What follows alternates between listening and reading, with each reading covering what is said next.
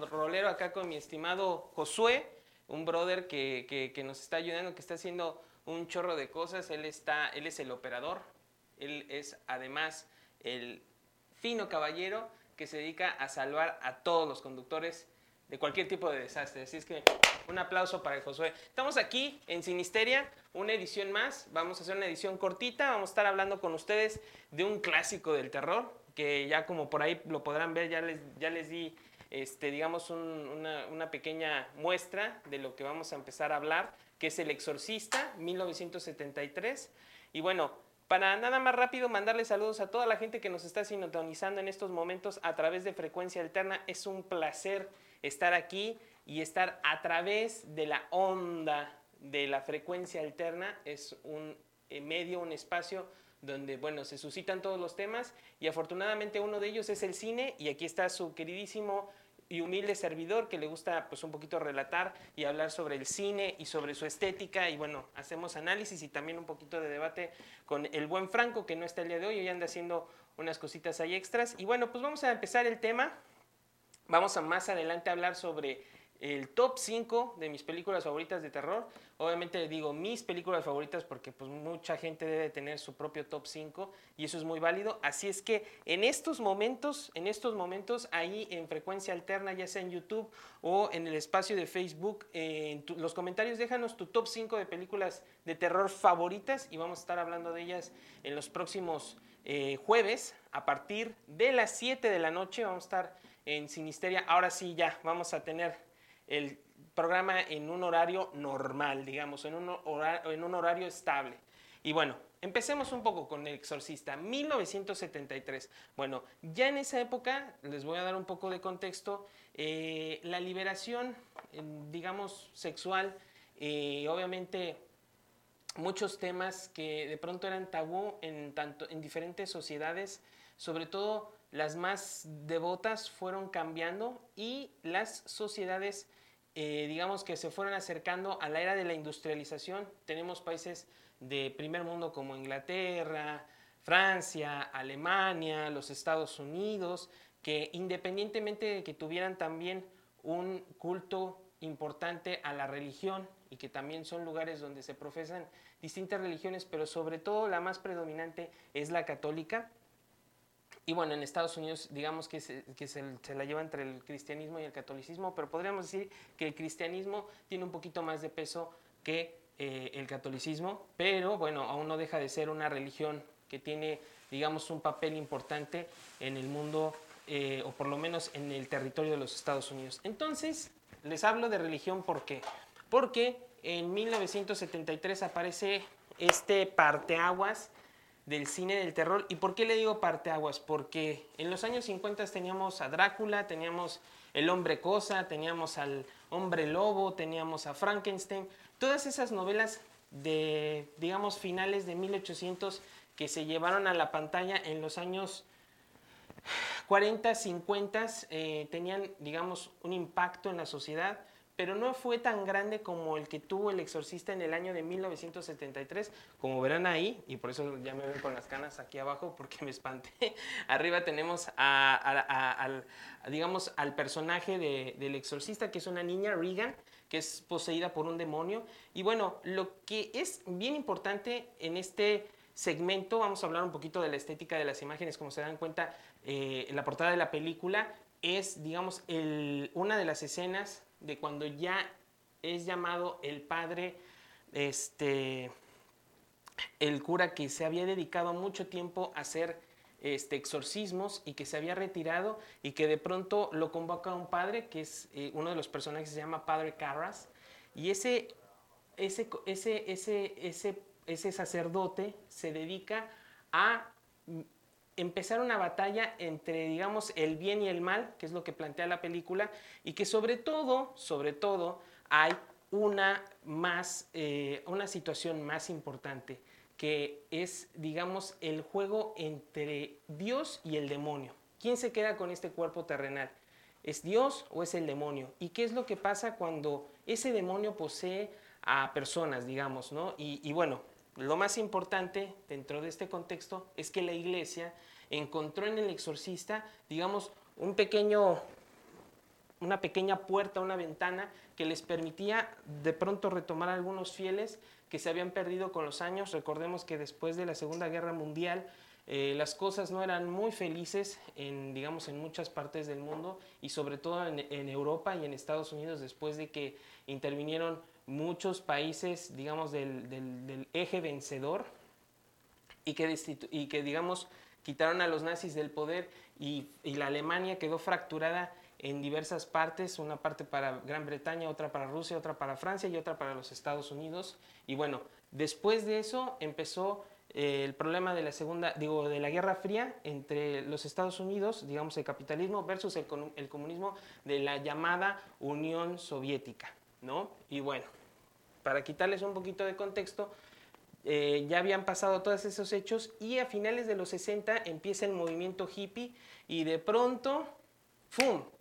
La gente dice liberación sexual, mujeres quemando, quemando brasieres, este, ya la gente no asistía tanto a la iglesia y bueno, el exorcista de una u otra manera hizo que las personas volvieran a tener, digamos, esa situación como de miedito, ¿no? Como de preocupación de qué, qué pasa realmente, ¿no? Se, ¿Me va a poseer un demonio o lo que sea? ¿Qué voy a hacer? ¿Cómo me voy a proteger? ¿Cómo, cómo desde la espiritualidad o desde mis creencias me voy a proteger de, digamos, una fuerza más, una fuerza, valga la redundancia, una fuerza que tiene superioridad y que de una u otra manera me va a controlar y que de una u otra manera ya no soy yo, sino es, ese demonio. Y es una temática bastante interesante porque este, el, digamos, el, creador de, esta, de esta novela, y que obviamente fue una, este, una película que se basó en este, en este libro, eh, que, que, bueno, son las anécdotas de un padre. Y bueno, eh, tiene uno mucho que rescatar de ahí. Vamos a ir con las escenas, ya les voy a ir platicando un poquito más sobre la película. Y digamos que las escenas son bastante poderosas. Digamos que para la época, en ese momento, los, los efectos especiales tuvieron una intervención bastante efectiva y pronta y tuvieron un golpe en, digamos, la reacción del público, ¿no? Vemos a una chica que es la actriz que representa al exorcista Regan y que eh, obviamente ella empieza a moverse y ya muchos recordan, aquellos que recuerdan la película hace por lo menos cuarenta y tantos años, se dan cuenta cómo mueve la cabeza y cómo camina de, eh, como con, con todas las extremidades hacia atrás. Y digamos que eh, con esa cara bestial y con esos rasgos que causan un miedo tremendo, bueno, para la época era todo un reto y la gente que eligió hacer esta historia y que la llevó a cabo, hizo un excelente trabajo porque en cada una de las tomas se puede encontrar mucho valor estético y obviamente lo más importante, que imprimía el terror en las personas, ¿no? Mucha gente salía como muy susceptible después de, obviamente, enfrentarse a este tipo de películas y bueno, por lo tanto, también mucha gente empezó como a recurrir nuevamente a ese proceso espiritual y la iglesia lo vio como una pequeña puerta que se abría.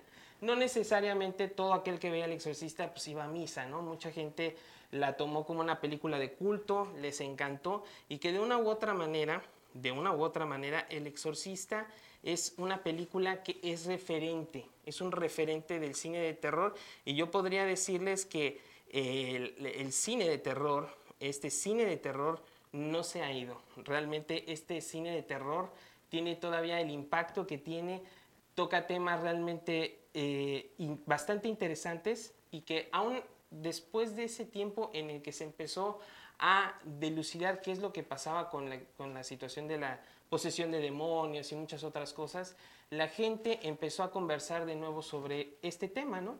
Y bueno, obviamente mucha gente eh, dice o argumenta haber tenido determinadas experiencias, que obviamente que hay padres que se dedican a ello, y bueno, en fin, y de ahí se salieron muchas películas y salieron muchos otros remakes, como el, el exorcismo de Emily Rose, este, también una versión más nueva del exorcista, pero esta, la original, ha sido la que más más, más, más, más impacto ha generado en, el público, ¿no? Ya estas nuevas películas tienen un, un, impacto diferente o ya se utilizan otras, digamos, otras maneras para acercarse al público. Ya hay series que utilizan la tecnología como elemento de miedo y en este caso el elemento espiritual sigue teniendo vigencia. Después de tantos avances tecnológicos, sabemos pues que el hecho de que aparezca un tema tan ligado con lo que es la religión y lo que tiene que ver con demonios, bueno, obviamente pues vuela la mente de cualquiera, ¿no? E incluso en estos días, finalmente también, de una u otra manera, el terror no se puede despegar de esa, esa arista o digamos de esa vena que permite a muchos creadores generar todo este contenido de terror. Bueno, les voy a dar nada más algunos datos y les voy a comentar que algunos de los actores que participaron en, en, El Exorcista, bueno, fueron Ellen Burstyn, que es la mamá de Regan, Regan, que es Linda Blair, que también es una chica que de una u otra manera, después del tiempo en el que se realizó El Exorcista, salieron películas de comedia y también salieron muchas películas tipo documental y que es como, digamos, eh, algunas falsas, otras verdaderas de, de lo que fue el impacto en esta niña del exorcista, ¿no? de lo que fue interpretar al personaje de Regan en El Exorcista y digamos las, las, marcas o las huellas que dejó. ¿no? Esta película aparece en diciembre 26 de 1973 en los Estados Unidos y recauda más o menos en taquilla 441.3 millones de dólares. Y bueno, este, el que produjo esto este, fue obviamente un tipo increíble y que de una u otra manera tuvo esa visión, esa visión, porque digamos que todo tiene que ver aquí. La, película le dirigió William Friedkin, que es un tipo, un, un visionario, uno de los primeros que se encuentra con la, digamos, disyuntiva de cómo interpretar al demonio, ¿no? Cómo hacerlo, cómo maquillarlo, cómo vestirlo. Y obviamente tienen una referencia este, del libro de William Peter Blatty, que explica lo que el sacerdote, uno de los sacerdotes que se han dedicado a esta rama del exorcismo, cuenta, relata cuáles fueron sus experiencias al enfrentarse a este tipo de cosas. Y bueno, esto está más que nada ligado a una literatura, este, pues digamos, amplia sobre exorcismos, demonios, etc. Así es que les recomiendo mucho ver esta película. Obviamente siéntense tranquilos, no pasa absolutamente nada, el cine de terror sí es impactante, pero es muy importante que podamos también analizarlo desde el punto de vista eh, objetivo, ¿no? Fuera de. Y obviamente la película genera mucha, mucha, mucha, mucha polémica, ¿no? Hoy en estos días eh, donde la tecnología abunda y donde muchas cosas uno no, puede terminar como de creer si es que no se mete a Google a, tener una referencia o Wikipedia. Bueno, eh, las películas siempre son como un buen tesoro para abrir y ver qué es un poco el pasado, ¿no?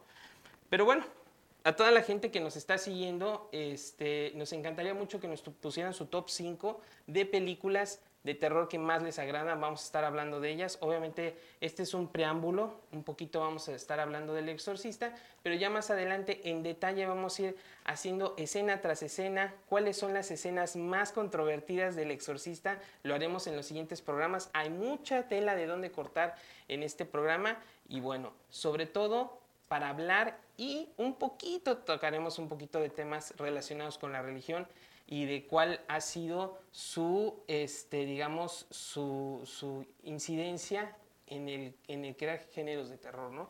Muchas películas siempre tienen que ver con posesiones y con cuestiones fantasmagóricas, ya lo vemos con películas como El Aro o incluso como Chucky, que es una película que de una u otra manera si ves las dos películas después de que se hizo la primera de Chucky, bueno, te causan, te mueren de risa, ¿no? Te mueres de risa al ver cada una de ellas, pero siempre son películas que empiezan, digamos, que con esa, ese, ese concepto, ¿no?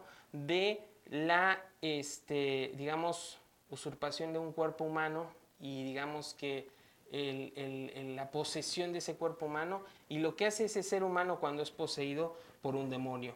Obviamente, pues, todo esto es dentro de la ficción, dentro de la narración y bueno, podemos hablar de muchísimos temas, así es que pónganos su top 5 ahí en los comentarios, vamos a estar muy, muy, muy atentos de ellos y vamos a estar hablando también de esas películas y por otra parte también queremos o nos encantaría este, hacer un pequeño match. ¿Cuál creen que es la película de terror más importante de los últimos 50 años? ¿Cuál creen que es la que marcó? Y nos pueden dejar aquí este, sus comentarios en Facebook o en YouTube. Vamos a estarlos este, em, checando y vamos a estar tratando de hacer ahí una encuesta. Y bueno, pues vamos a lo mejor a tener por ahí una sorpresa, pero ya se los vamos a revelar eh, más adelante en otros programas. Pero mientras, pues les dejé con la hormiguita de, digamos, con el gusanito de qué más hay en El Exorcista, ¿no?